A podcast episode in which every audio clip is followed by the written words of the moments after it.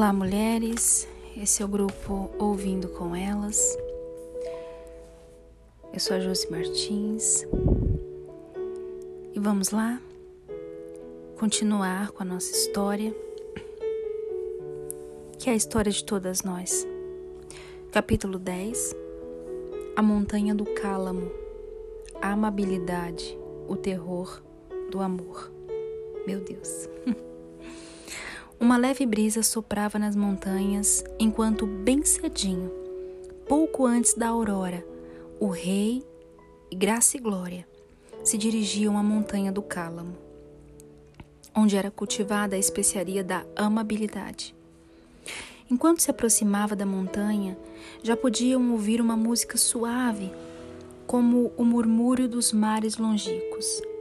A música ficava mais audível à medida que chegavam mais perto e conseguiam distinguir uma cadência, como se uma orquestra executasse a suave e encantadora música com primorosa harmonia.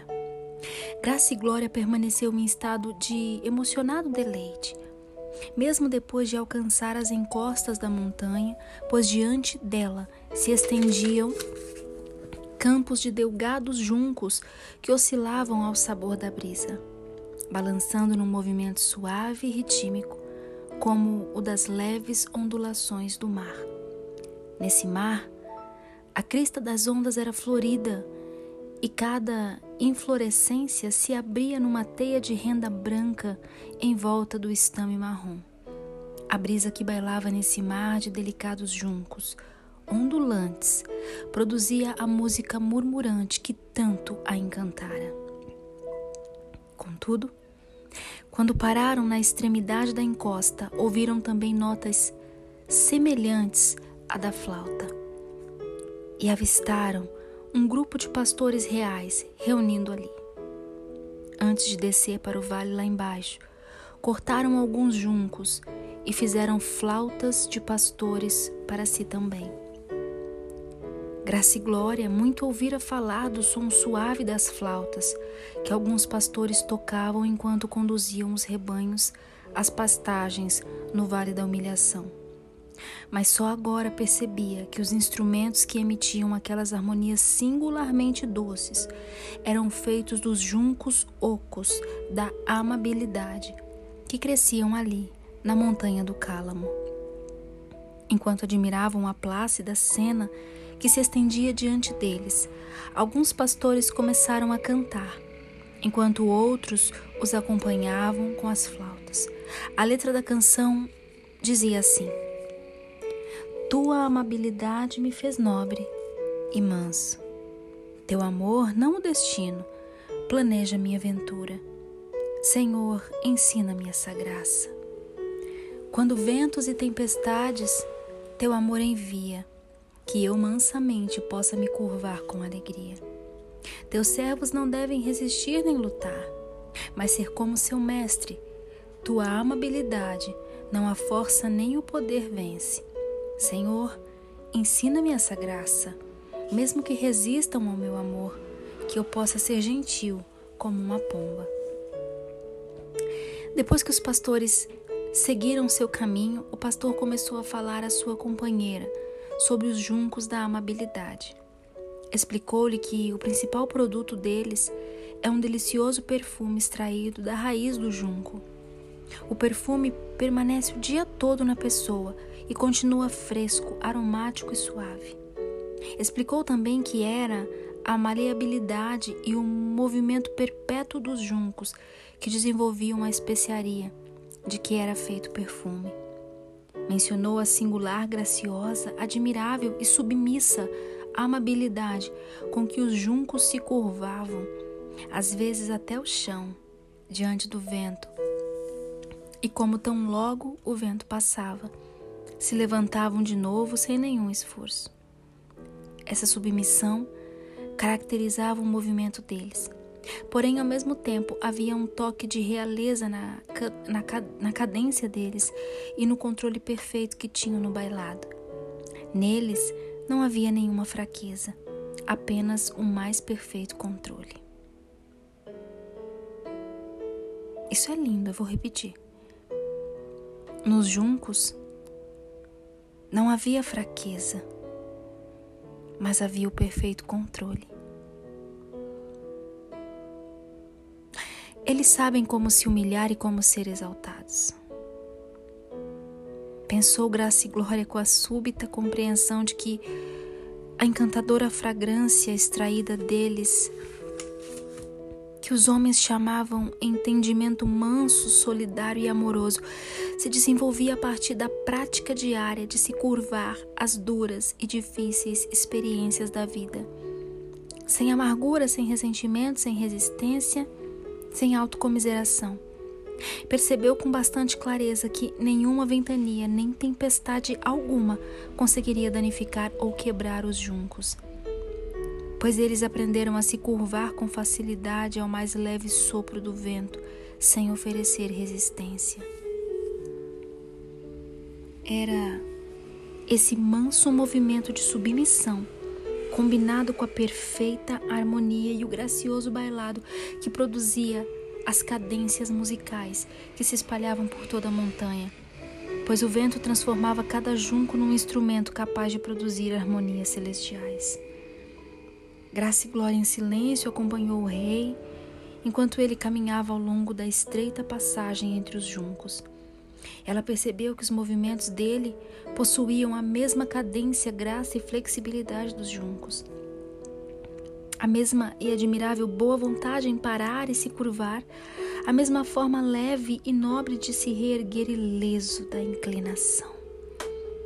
Enquanto a observava, o observava, ela lembrava a longa jornada até os lugares altos e como desde o início, a graciosa amabilidade dele para com ela e a perfeita compreensão que tinha das fraquezas e medos dela como se sofresse com ela, a persuadiram a segui-lo até mesmo a sepultura do enevoado desfiladeiro nas montanhas.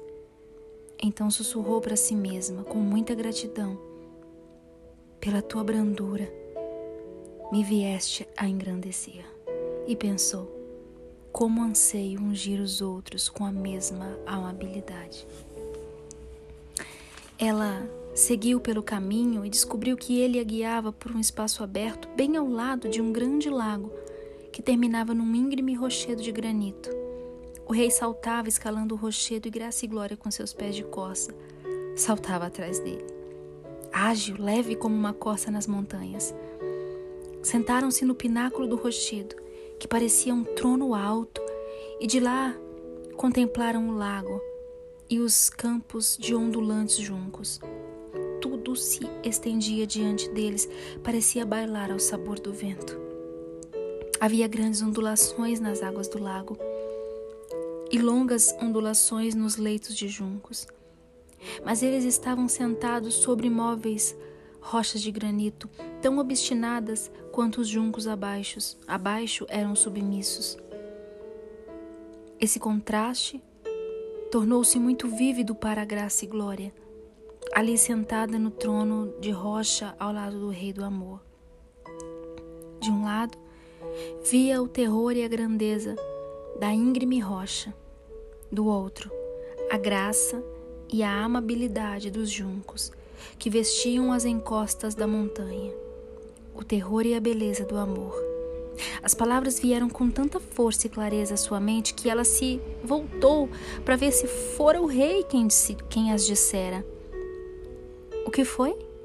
perguntou ele em resposta ao olhar questionador dela. Meu senhor, disse ela, tenho outra pergunta a fazer. Trouxeste-me até a montanha do Cálamo, onde crescem os juncos da amabilidade, e na minha experiência pessoal aprendi muito sobre a amabilidade do teu amor. Mas o amor tem outro lado? O amor pode ser terrível e manso. O amor é realmente um fogo consumidor do qual não se pode aproximar sem temer e tremer. O amor pode até mesmo parecer cruel e terrível. Antes de responder, ele ficou em silêncio um instante, como se remoesse a pergunta. Depois voltou-se para ela e, com um semblante sério e ao mesmo tempo singularmente belo.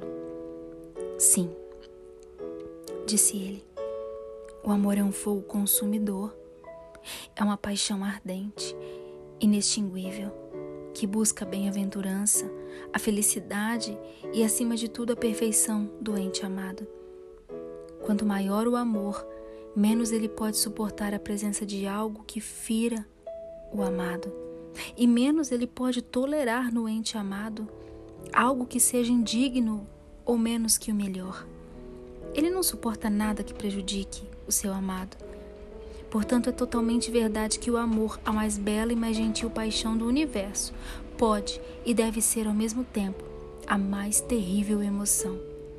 Ele é terrível no que está disposto a sofrer, a fim de assegurar a bênção, a felicidade e a perfeição do ente amado. E também é terrível ao permitir que o ente amado sofra, se essa for a única forma de assegurar a perfeição, restauração do ente amado. Ao terminar de falar, ele começou a entoar outro cântico das montanhas, que dizia: Pode o amor ser terrível, meu Senhor? Pode a amabilidade ser dura?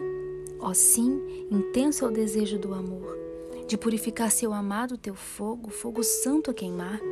Ele tem de se de aperfeiçoar totalmente até que em tua imagem todos possam ver a beleza do teu Senhor. Pode o santo amor ser ciumento, Senhor? Sim, ciumento até o túmulo, até todo ídolo prejudicial ser arrancado e tirado de ti.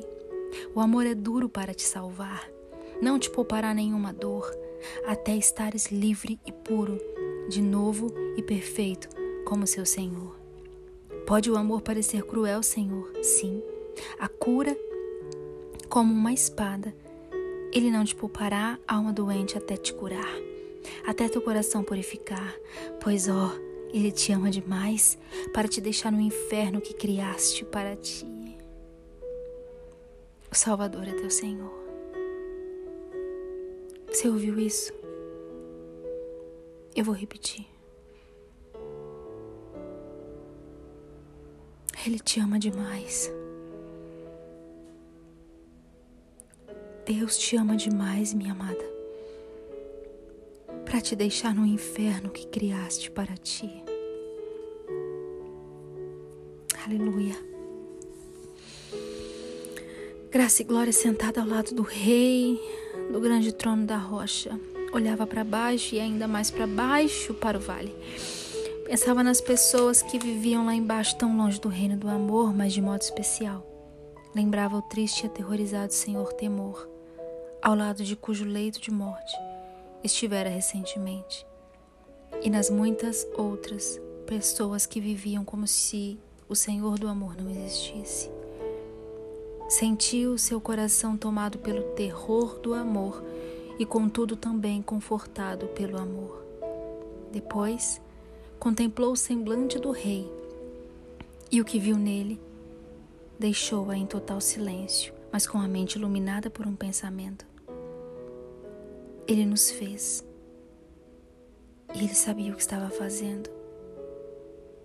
Só o amor pode explicar toda a agonia e tormento que os homens trazem para si mesmos e para os outros, pois entendo que esse é o único meio que a vontade inexorável dele usa para nos salvar e nos aperfeiçoar, a fim de que seu amor possa ser totalmente satisfeito. Vejo a beleza e o terror do amor de Deus. Meu Deus, que capítulo lindo! E aqui nós finalizamos. Esse capítulo ele é curto e lindo. E sim, o amor ao mesmo tempo que acaricia, ele fere. Sabe por quê? Porque ele te ama demais para te deixar no inferno que criaste para ti mesma. Se for preciso, esse amor nos cercará, se for preciso. Esse amor nos despedaçará, mas Ele não abrirá mão de nós. Ah, que a certeza desse amor que faz tudo, até aquilo que você nem imagina, minha irmã. Que essa certeza do amor